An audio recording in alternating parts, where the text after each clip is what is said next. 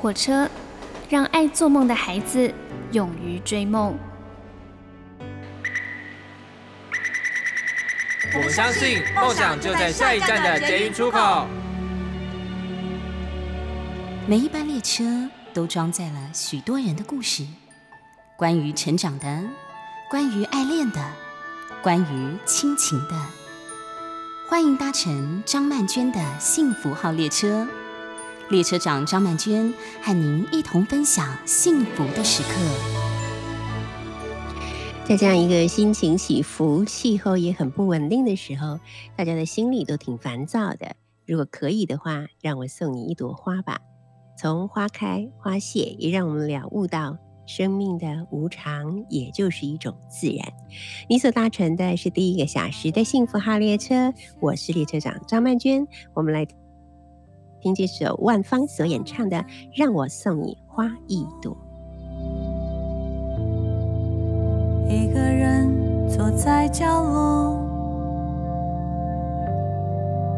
独自放空思索，一幕幕在眼前闪过，是怎样的细碎繁琐？是为了什么在纠葛？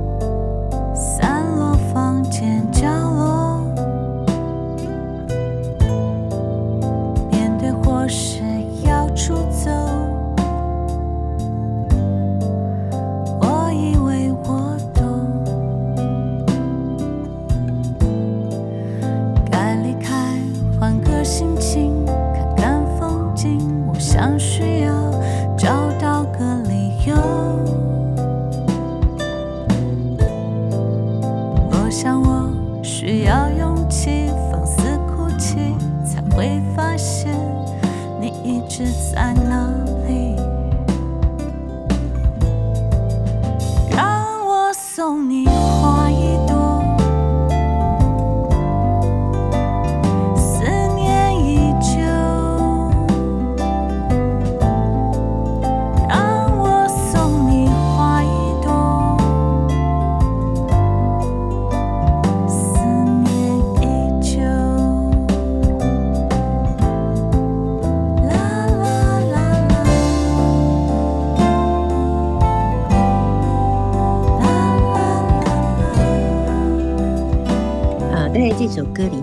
句歌词我特别有感觉，就是放空自己的思绪。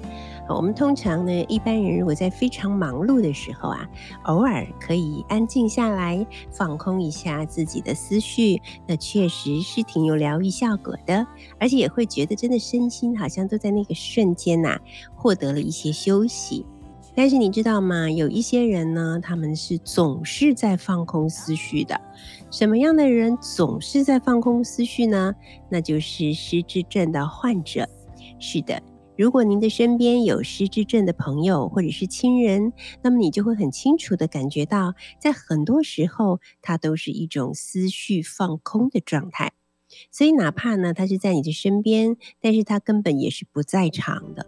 像我呢，因为在照顾失智症妈妈，已经满了四年多了，啊，差不多将近五年了，所以我常常呢就会有这种意识，就是说我好像在，但我其实不在啊。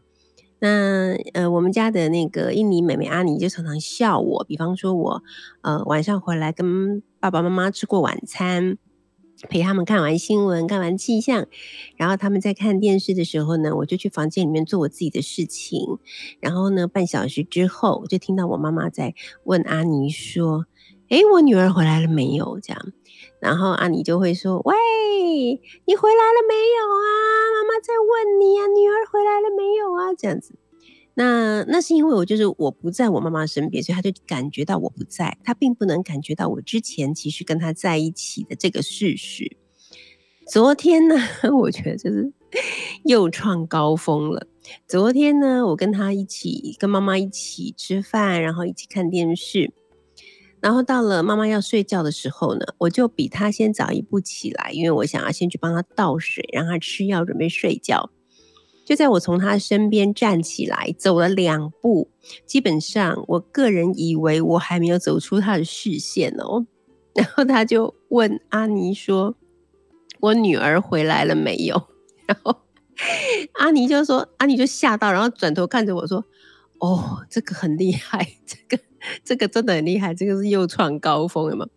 我说：‘妈，我才在你身边呢，我还没有从你眼前走开，你就不认得我了吗？’这样子。”对，但是像这种事情，你真的就是只能幽默以对，你真的没有办法用一种真的很认真的心情去生气，或者去沮丧，或者去悲伤，因为这种事情就是每一天都在发生的。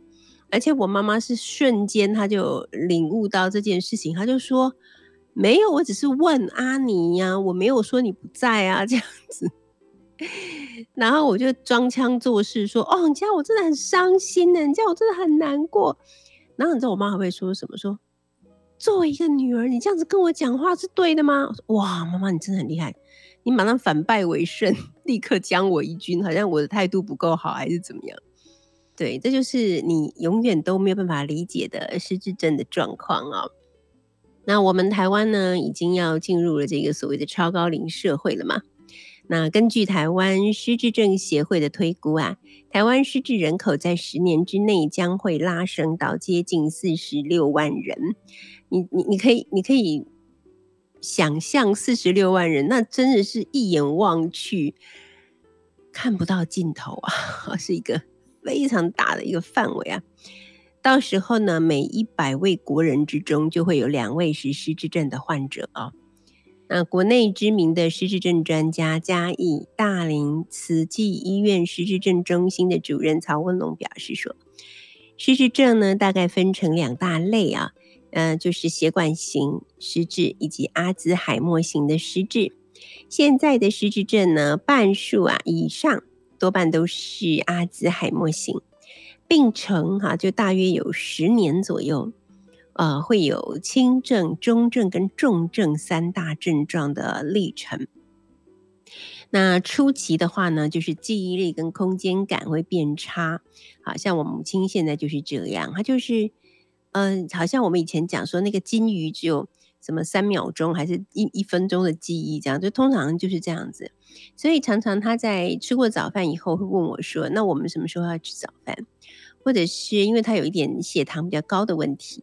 所以我们在水果的供应上面都会特别做一点点节制，否则的话，他如果吃到喜欢的，他就会全部全部吃光光。所以我们都会把给他的水果放在他的面前，其他的就先拿到旁边。那他吃完了他的水果之后，他看着那个放在旁边的水果，就会说：“哦，我觉得那个枇杷，或者说哦，我觉得那个桃子看起来很诱人，我可以吃吗？”这样，然后我就会说：“妈妈，你刚才已经吃过。”他说。我觉得没有诶、欸，我觉得我没有吃。虽然他真的吃完到他跟我讲话不到三十秒，他说没有吃，那怎么办呢？我我们现在想到一个办法，就是他吃完之后不是会有果皮呀、果核啊 之类的，哦，我们都不拿走，知道吗？我们就放在他的面前。然后如果他说我想吃点什么，我就说妈妈，你看你吃完了，刚刚才吃完，放在你的面前，说。哦，这样子哦，原来我已经吃过了哈，他就不会再要吃这样。那空间感也是，就常常不知道自己人在哪里。那，以前这一阵子还好，前一阵子他最常问我的问我们的话就是，那我们什么时候要回家？那有的时候我就问他说，妈，那我们现在在哪里？他说我们现在在旅馆啊。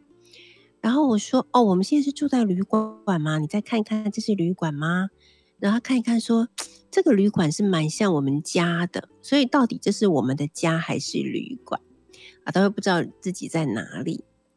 好，所以这个大概就是轻症的时候会发生的一些状况吧。那当他以前，我妈妈以前非常喜欢看电视，她可以看，因为以前不是电视常常有那种重播剧，什么《琅琊榜》啊，《甄嬛传》啊，每次一播就会播两个小时嘛。他每次都一定要看完两个小时，津津有味这样。现在呢，他每一次啊看个几分钟的电视剧，他就转头问我说：“他们在干嘛？你看得懂吗？你知道他们在干什么吗？”啊，那我以前就会解释给他听，他们在干嘛干嘛干嘛。我后来明白，其实他也不是想要知道他们在干嘛干嘛干嘛，他只是觉得不知道他们在干嘛，因此感到很挫折或者很孤单。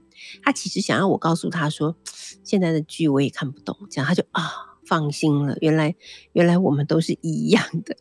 那我们还是还好，我们就是还是常常跟他保持着聊天陪伴。好，所以他就在认知上面四年来将近五年没有太大的退步啊。那至于到了中度的时候，就会发生走失的状况，很多长辈会走失，那大家家人就会又急又气啊。但是其实呢，是因为这些失智症的长辈呢，啊。他有时候会不认得他的家人，所以他会以为只有他自己一个人在家，他没有安全感，所以他要出门。出门是什么原因呢？他要去找寻他的家人，并不是他自己要走失。所以，当我们这些家属理解到这个部分的时候，那就真的是不要愤怒，只有悲怜了哈。好，然后曹惠荣医生提醒你说，其实不用去纠正，也不要去呃强迫患者去记忆，因为这一块已经在退化了。那退化的情况中是没有办法呃这么快的修复的啊，能够啊稳定他的情绪，稳定他的方向感的话呢，可能就是一件对他比较有帮助的事情。关于失智症，我们需要了解的很多。关于失智症，今天我们就要用动人的童书故事来跟你一块分享。我们现在听到的这一首歌是宇宙人所演唱的《有一天你会忘记》。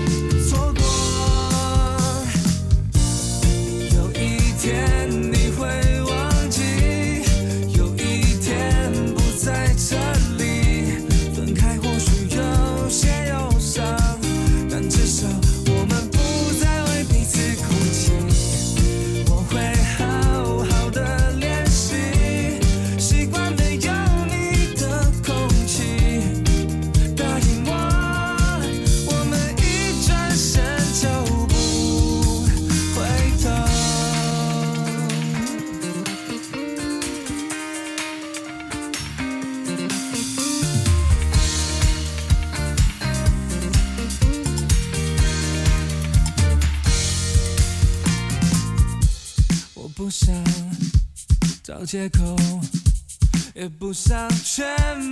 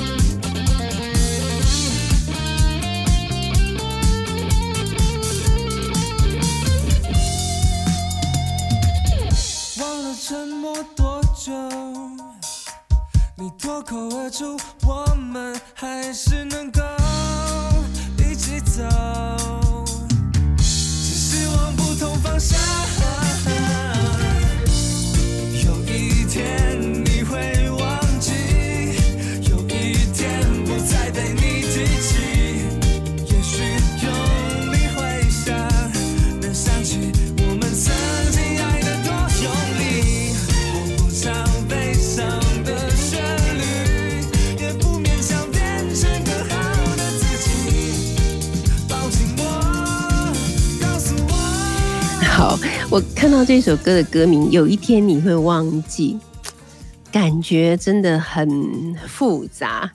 因为我的母亲是失智嘛，所以就是朋友有时候会，呃，就是有一点残忍，但是又有一点现实的问我说：“妈妈是失智，你有没有想过，如果有一天你得了失智症怎么办？”那我我的想法就是，如果有一天我真的得了失智症，我也没办法，我也不能怎么办。但是呢，我就在我自己还可以控制的时候，也就是我还没有得到失智症的时候，我要想办法让自己成为一个很开心的人。因为我从我妈妈身上看到是失智有各种状况，有的人失智了变得快乐，有的人失智变得不开心。但是我希望我能够成为一个快乐的失智症的老人长辈。好，那像我们这种没有小孩的单身的人，那还好，就是也不必拖累到孩子来照顾我们，也许就是去机构吧。但就算是你去了机构的话，如果你是一个比较可爱的老人，我相信也会让照顾你的人，虽然他跟你没有血缘关系，是无关系的专业照顾者，你会让他的日子比较好过，你自己的日子也会比较好过嘛。好，那今天呢，在我们第一个小时的幸福号列车，我们邀请到的是小鲁文化的编辑李挪娜、挪娜、罗莉，对不起，李挪莉，挪莉呢要来跟我们呃聊一聊关于失智症的绘本故事。那我觉得，因为真的真的失智症其实就是我们未来要去面对的呃一个非常重要的课题哦，所以如果可以从孩子开始就让他们。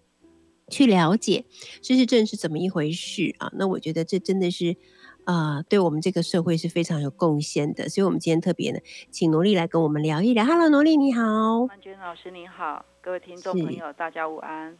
是的，今天呢，我们来介绍了小鲁所出版的三本书，这三本书呢，都是跟失智症有关系的。先来说一下为什么呃小鲁会这样子选书。小鲁文化已经成立三十几年了。那我们除了在自制台湾本土原创童书以外，我们会引介一些世界上一流的儿童文学作品。那我们就想要开拓儿童的阅读视野，那培养孩童的人文素质。那所以我们可以看到小鲁文化的出版品都非常多元。嗯，那像例如曼娟老师以前有访问过，不知道你还记不记得，就是那个吕少瑞医师写的。Doctor Ni 的秘密花园，对，嗯嗯，那是小鲁文化为了将护膝的这个观念啊传达给孩童，嗯，所以我们就精心制作了这么一本绘本。那健康知识的传达啊，一直也是我们小鲁文化很注重的地方。那为什么我们要出版有关失智议题这么一个比较沉重的题材？那就是早在二零一二年的时候啊。我们小鲁文化就出版了一本关于失智议题的绘本，叫做《狐狸忘记了》。嗯，那随着议那个失智的议题越来越受到关注啊，像现在失智症协会的全球失智症报告就说，全球有超过大概五千万名的失智者嘛，那几乎其实每三秒就有一人罹患失智症。那这当我们在谈论失智症的时候，我们都常常是用患者的他的。离病的原因或他的行为症状去讨论，那其实这些我们大人有时候都没有办法完全理解，那更何况何况是那些懵懵懂懂的孩子，嗯，嗯，那我们就在想，嗯，我们如果运用童书的出版，就是用一个比较不沉重的方式去带孩子来认识这个比较沉重的议题，好，那那绘本呢，其实它是可以用温柔的语言啊，带领孩子去认识失智症。那借由故事，好，那引导孩童看见失智者他的一些行为，还有爸爸妈妈在照护的时候的心情，好，或是甚至是呈现呢、啊，那失智症的内在的情绪跟家人之间那种情感的羁绊。好，所以我们后来在二零二二年今年四月跟五月的时候，我们就出版了《爷爷奶奶的情人装》跟《我是外公的哥哥》，哎，大概就是这样。哦、OK。所以那个狐狸忘记了是你们一二年的时候，对对，我们那时候就出版了。哦，了解。好，我那我们就先从我是外公的哥哥这个呃故事说起啊。其实我是外公的哥哥还算是呃，他除了是一本绘本之外，他的文字呃还有故事其实也蛮丰富的。他讲的是一个七岁的小男孩叫做海翔，因为他是一本翻译书嘛，对对对，日文日文书的翻译哦。本来很开心要接外公来过暑假，后来才发现这个外公已经不是他以前记忆中的那个外公了。嗯嗯，甚至于外公还叫他哥哥。对对，嗯，他他这一本是用日记的方式来呈现，哦，就是一个小小小孩子，他用日记的方式来写他跟他失智症的外公相处的情况。嗯，嗯，那他他故事中小男孩他本来很开心要跟。就是外公过暑假的嘛，那可是他后来发现说，呃，外外公的他表现出的一些情况，让他 一直觉得很错愕。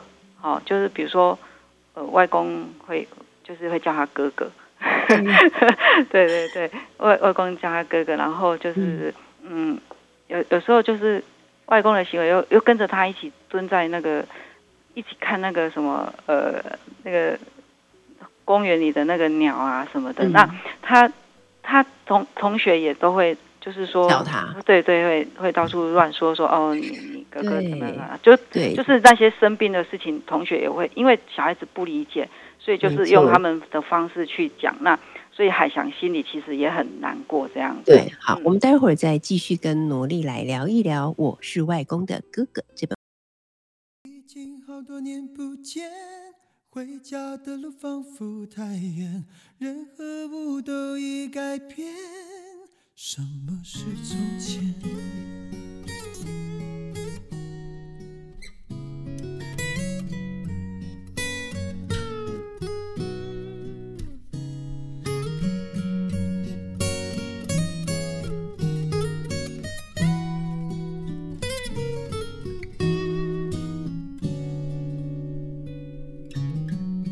手中的旧相片，那是两个懵懂少年。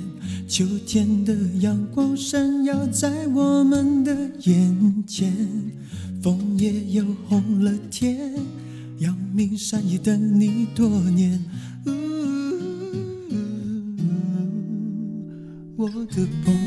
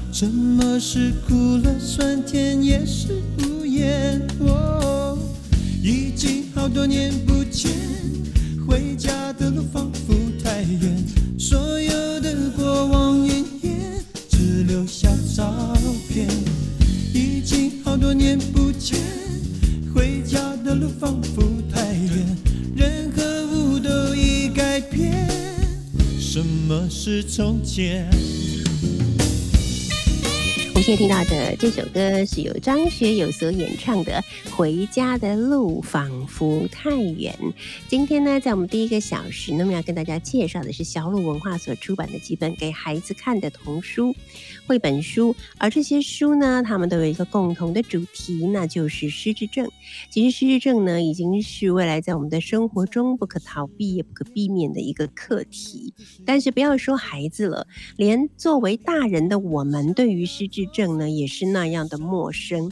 我们呢今天要介绍的第一本书叫做《我是外公的哥哥》。那这本书呢是一本日文的翻译书，它谈到的是呃一年级。就是七岁的一个男生海翔，他的暑假本来是期待外公来跟他一起玩，很开心。可是没有想到呢，外公的到来呢，就让他发现外公不但不记得他了，而且还一直把他当成自己的哥哥。因为外公的哥哥呢，在外公七在哥哥七岁那年过世，刚好海翔的年。也是这个年纪，他就一直一直把海翔当成他的哥哥。当然，海翔一开始是很不能接受的，感到失望，感到愤怒。但是到了后来，他还是一点一点的接受了。那今天呢，来到我们幸福号列车，给我们介绍这三本书的，就是小鲁文化的编辑李挪丽啊。那刚才挪丽有讲到说，呃，这个小男孩呀、海翔，他在学校里面也因为。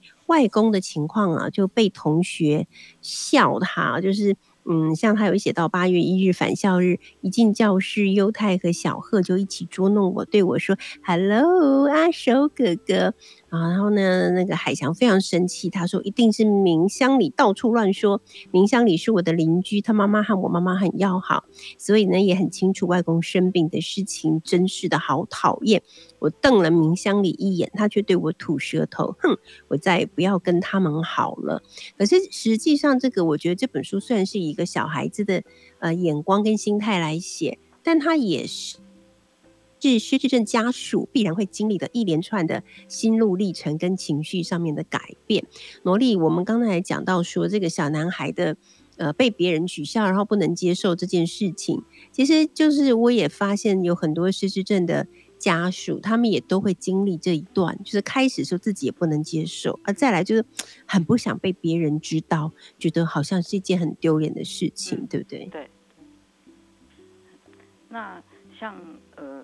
就是说，他他除了在学校被同学嘲笑以外啊，那加上其实海翔他自己本来以为自己有一个很快乐的暑假，那因为爸爸妈妈要忙于要照顾外公，也要安排他那个就是照护到哪一个照护机构的问题，所以他们其实就很多心思都在这上面，那就海翔就有被冷落的感觉，嗯，所以他。他这样，所以这样的两方面，那爸爸妈妈可能也觉得说没有办法跟海翔讲全部的情况，那海翔就只能好像也在旁边需要自行去摸索。那加上爷爷的呃外公的呃一些行为，又让他很没有办法理解，所以这个矛盾就开始产生。嗯嗯哼，对。对，其中有一段我觉得印象非常深刻的就是海翔发现，在他们家有一个游戏的沙坑，里面有一个一个小洞，然后不知道是怎么回事，就找外公一起来观察，然后两个人就那里讨论。后来发现原来是麻雀正在洗沙浴，啊，然后呢，这个祖孙二人呢就觉得非常的开心，他们看到了这个太有趣了，嗯啊，然后也因为看到麻雀在洗这个沙浴呢，所以。很像洗澡一样，沙子飞起来，就像水花四溅。嗯、所以呢，外公就决定跟他的阿守哥哥，就是海翔一起洗澡。洗澡嗯、因为失智症有的时候会不太愿意洗澡，嗯、所以这个对父母亲来讲也是非常快乐的事情。就是哇，原来呃，我的儿子竟然可以改变我的父亲，他们两个可以一起去洗澡。嗯嗯嗯。对，这这也是很精彩的一一个地方哦。就像阿翔在八月十号的日记嘛，他他就是跟外公一起洗澡，那他妈妈很开心。那嗯呃，就是说，虽然他妈妈就是他跟他啊外公就像麻雀一样，用双手在那边溅浴缸的水啊。那他他就是说，他们两个还互相在头发上搓泡泡啊，然后甚至是扑通的跳进浴缸里。哦，到处用就是用双手一直拍打水面，就玩得很开心。是，嗯、那他他可是海翔心里在想，他说：“哎，不知道外公以前有没有像这样跟阿守哥哥一起洗过澡呢？”好，嗯哼，对，所以呃，在八月十一的时候，想不到那个海翔的妈妈就跟海翔说：“海翔，你帮了我们很大的忙哎哎。”然后他他海翔也觉得哎。这是他出生后第一次被妈妈这样称赞，对啊，对，对，然后所所以后来海翔也也爱上跟外公一起洗澡了，嗯嗯，对对对，但是到了八月十八号的时候，事情又发生了变化，所以我觉得这本书真的是很很真实的一本书。本来很快乐，跟外公一起洗，像麻雀一样洗鲨鱼。但是他说，当我看到外公皱巴巴、瘦弱的脚和背影的时候，看到外公在淋浴区里不小心尿出来的时候，果然我不是阿守哥哥，我根本没办法成为阿守哥哥啊，我做不到。啊，然后他说他做不到，以后外公也好像感觉到了这个部分，就是外公也再也不要去浴室里洗澡了。这就是很多失智症的照顾者在失智的照顾的路途上面所会遇到的一些挫折，嗯，或者是沮丧的时刻，嗯，对。然后，所以在八月二十二号的时候，那个外公就开始穿起尿布了，尿布，对对对，然后。害阿翔，他就又更加不知道他应该怎么办来帮助外公比较好。嗯嗯嗯。可是这件事情的转折是在于爸爸妈妈最后跟一些专家聊过之后，他们决定呢要把外公送去，哎，我们台湾叫做机构，他们是说叫做什么设施？是不是？对对对，反正就是 要把他送到类似养护院的地方。对对啊，那这个其实对于呃失智症的照顾者来讲，从来都不是一个很容易的决定。嗯，对对对，所以那那时候就是说，那海翔的爸爸妈妈也也是就是也是很用心啊，他就是、嗯、他们也。不跟海翔说，那是一个照顾失智症老人的地方。他们是说，呃，外公要去进行住宿的体验。对 对对对对对。那爸爸也开始带海翔去看恐龙展啊，什么是回转寿司啊，草莓圣代，让海翔有放暑假的感觉。哎，对对对。那所以，那后来就是说，那。八月底以后，那个妈妈跟就是也去看完外公的设施，那些都回来以后，他就是开始想说要带海翔也也去，就是看他的外公。对，嗯嗯，对，所以就是他，所以就是说，可是这个中间有一个过程，就是说，这个爸爸妈妈要带外公去设施的时候，他的离开的时间是有比原来预期的早，所以海翔，对对对，海翔在放学时间。遇到的时候，他看到外公要走，其实这一幕又是呃比较感人的地方。对对，然后而且是他的同学跟他讲，对对对对。然后他停下脚步站着不动的时候，他的那些本来好像在笑他阿守哥哥的同学说：“快点追上去呀、啊！”对呀、啊，快一点啊！嗯，然后他才跑去追。对对对，对。所以呃，我我觉得这本书是呃可以带孩子哦去，就说。让就是说，他从海翔从一开始很惊讶、害怕，甚至恐惧、失望啊，到无奈，到接受事实，说外公真的生病了。哦，那我我觉得这本书是真的可以带我们帮助孩子啊，打开他心中的眼睛，就说，哎，当家人罹患失智症的时候，他如何接纳这个生命的安排？哦，或是说，哎，怎么样透过家人之间的彼此的帮忙扶持啊？他就可以一起找到勇气跟力量去度过哦这个难关，嗯，所以对，所以我真的超喜欢这本书的，嗯嗯，用力推荐，对对，而且我是外公的哥哥，因为他真的好写实哦，对对，然后又用日记的方式哦，对，让让孩子读起来也很简单，然后就是好像也随着那个海翔哦一起在就是陪伴了外公这这这个时间这样，嗯。对啊，对，所以我觉得他是非常容易理解，就对小孩来讲也很容易理解，而且读这本书让我们感受到失智症或许他的认知很多事情的认知上面。可能会跟一般人不一样，或者感觉好像退化了，或者失能了。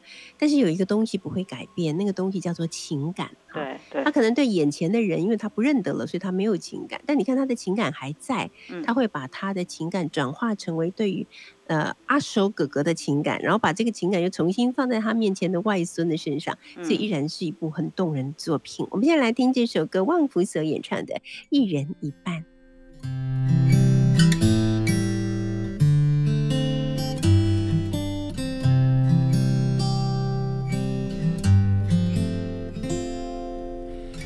一人一命，无人相共，有好命人，有歹命人。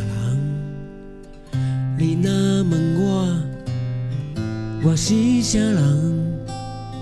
我是孤单的人。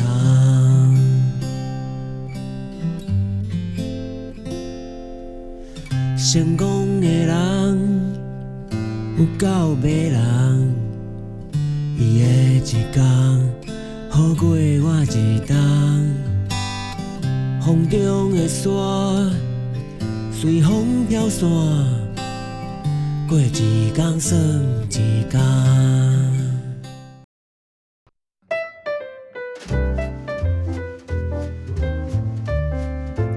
你所搭乘的是第一个小时的幸福号列车，我是列车长张曼娟。今天呢，我们邀请到的是小鲁文化的编辑李挪丽，挪丽要为我们带来三本书，这三本童书呢，都是跟失智症相关的。刚才呢，我们已经跟大家。分享了《我是外公的哥哥》这一本书。接下来呢，我们要请努力来帮我们聊一聊的是我们本土作家，就是台湾的作家所创作的，叫做《爷爷奶奶的情人装》。嗯，哎，万娟老师好，哎，是这个《爷爷奶奶情人装》这一本书啊，就是呃，其实这这个这个书名啊，就会让人家想说。爷爷奶奶都是老夫老妻了，为什么还要穿情人装？那桃红色的 T 恤呢？它它到底有什么特别的？哈、嗯，那这本书其实呃是由我们那个文学奖的得主啊李光福老师他改编那个新闻真实的新闻事件的。好，那那他的起源啊很简单，就是说他那时候光福老师他们住家隔壁啊，就是其实这可能我们生活中会常常。有有会遇到的，他家隔壁有位阿嬷患有失智症，那他就是有一天他就离开家里去三四百公尺外的公园看热闹，结果活动结束后就一直没有回家，那大家都找不到家人，只好报警。嗯，那后来晚上十点多，里长广播以后才说已经找到阿妈了，后来才知道阿妈忘了回家的路，他就跟着人潮走啊，坐公车被带到车程大概三四十分钟以外的地方。后来是被路人发现迷路阿妈，就是把他送到派出所哈，所以才找到。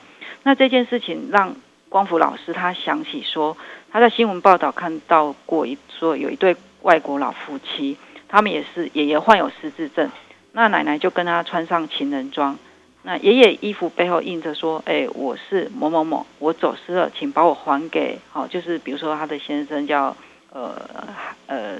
那个 John 啊，或什么的，嗯、那奶奶衣服背后印着是说哦，比如说我是玛丽啊，请帮我寻找 John。那、嗯、所以所以这个新闻让光福老师联想到他邻居长辈走失的事情，所以他就把呃这个爷奶情人装。这本书就这么写出来了，嗯嗯，那对。对，在这个故事里面呢，就是爷爷跟奶奶都穿着桃红色的衣服，嗯嗯，我觉得是要穿桃红色的衣服，为什么？因为比较显眼，对对对，就是 老人有的时候，如果你不给他穿特别鲜艳的衣服，这就比较容易被忽略掉，对对，对，然后呢。对这个呃爷爷的背后，这正面看就是桃红色的衣服，并没有 T 恤，并没有什么特别。对。可是它的背面呢，上面印的是“我是福海，我找不到回家的路，请帮我联络满妹”，然后底下就是零九的的的，就是电话号码。对。然后那个奶奶的身那衣服的身后呢，写的是“我是满妹，谢谢您帮我找回福海”。嗯，对，光是看到这这这两行字，就是两个人身上后面的字，就已经让人觉得非常感动，就是仿佛他隐藏着很多很多的故事，还有那种无论如何我都不能失去你的那种深深的情感。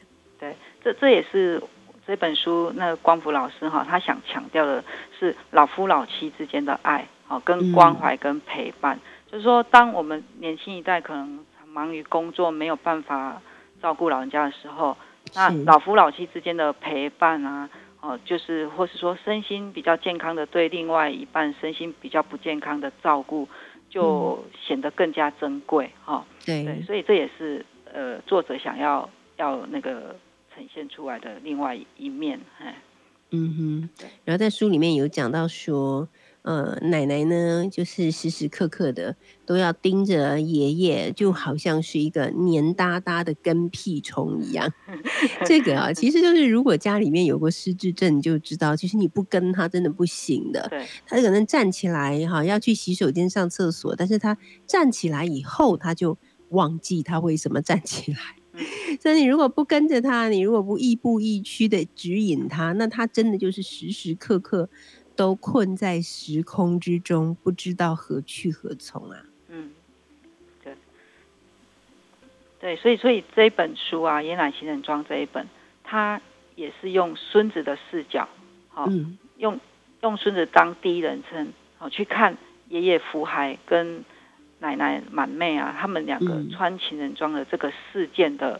整个过程，好、哦，就说，哎，为什么要这样？然后或是说，这中间发生了什么事？那他，他在这些过程，他对他爸爸提出了许多他内心的疑问，然后再借由他爸爸这个角色来跟孩子说，所以让让这个呃孩子他可以去理解说爷爷的失智症状，啊、哦，所以这一点呃也是光福老师他想要就是说。借由这本书，让父母跟老师呢，在小朋带小朋友读这本书的时候，需要去可能要呃更加去呃呃，就是说他要用力去琢磨这个内容，让让小朋友对失智症有正确的认识的一个地方。嗯嗯，对。好，最后呢，我们要来聊这本《狐狸忘记了》。我现在拿在手上的这个版本。我不知道是不是一二年的版本，还是你们新做的版本。这个版本很漂亮，那个狐狸的两个眼睛会闪闪发亮，哎。嗯，对啊，这是我们后来因为这书卖的不错，我们后来就是它二零一二年出版嘛，再就是有有改版过，对，对啊，所以它这个它狐狸的这个眼睛，因为这个作者啊，他是一个德国的作家，嗯，嗯那他他的他的特色就是他他的图画一直是。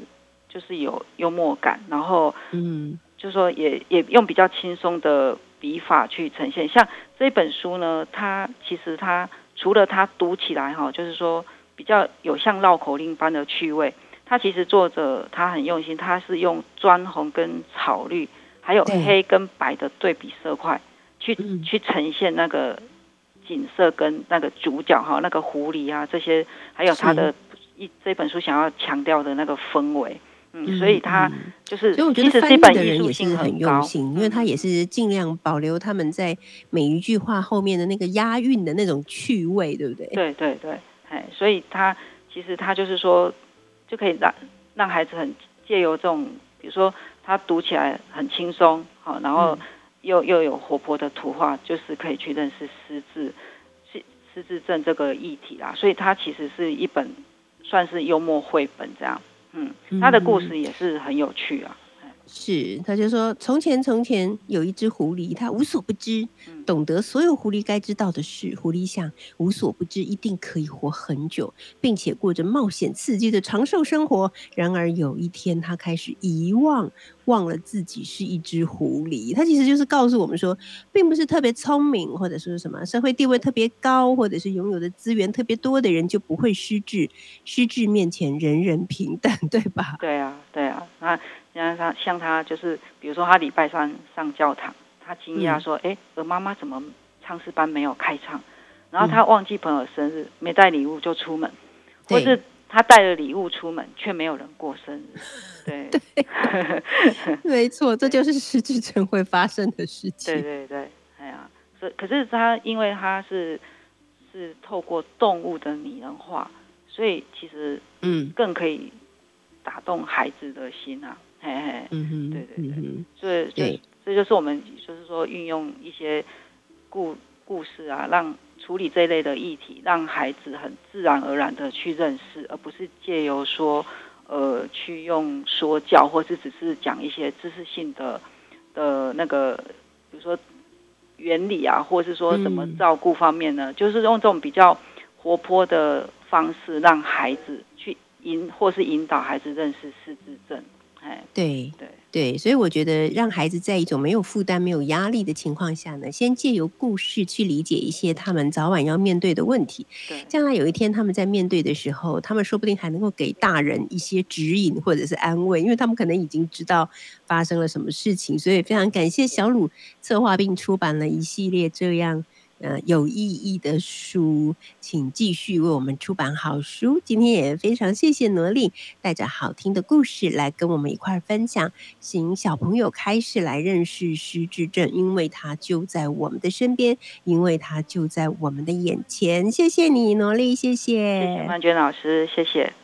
好，我们现在听到的是韦礼安所演唱的《如果可以》。休息一下，第二个小时的幸福号列车，我们一会儿见喽。我们如果又一次错过，不敢牵起你的手，我会多么寂寞，等待红线来的时候。